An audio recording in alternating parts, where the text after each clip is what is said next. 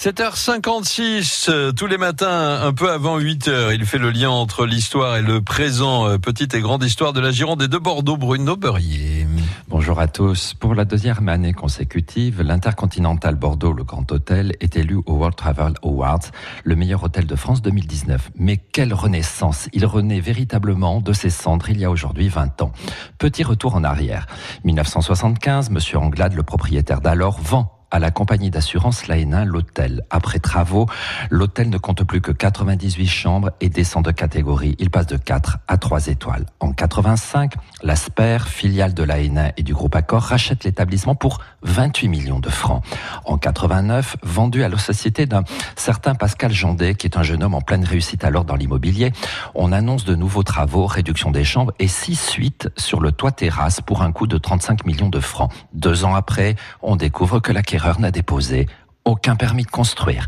En 92, Jean des Finances est mis en cessation de paiement. Je vous passe sur la procédure en appel et en cassation. Et fin du dossier judiciaire en 98, l'hôtel peut être vendu aux enchères avec une mise à prix de 20 millions de francs. Et il y a 20 ans, 27 mai 99, Michel Ohaillon, ancien commerçant bordelais reconverti dans l'immobilier, achète l'hôtel aux enchères. Début des travaux en 2003, ouvert en décembre 2007 et exploité par le groupe Intercontinental depuis 2015. Avec cette l'Intercontinental Bordeaux Le Grand Hôtel est devenu le vaisseau amiral du luxe à Bordeaux. Que dis-je en France? À tout son personnel, mesdames, messieurs, chapeau bas. Ah oui, un grand bravo, hein, parce que d'abord la première fois gagner c'est bien, mais alors effectivement confirmer une deuxième année, ça c'est extraordinaire.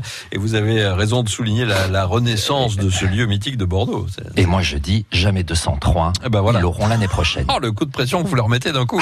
euh, avec un, si vous avez l'occasion un jour quand même d'aller, alors j'allais dire sur la toiture terrasse, mais non, pardon, c'est terriblement démodé. Le, sur le, le rooftop. La rooftop, voilà. Si vous avez l'occasion d'aller sur le rooftop un jour, là, vous avez une vue sur Bordeaux qui est, qui est vraiment extraordinaire.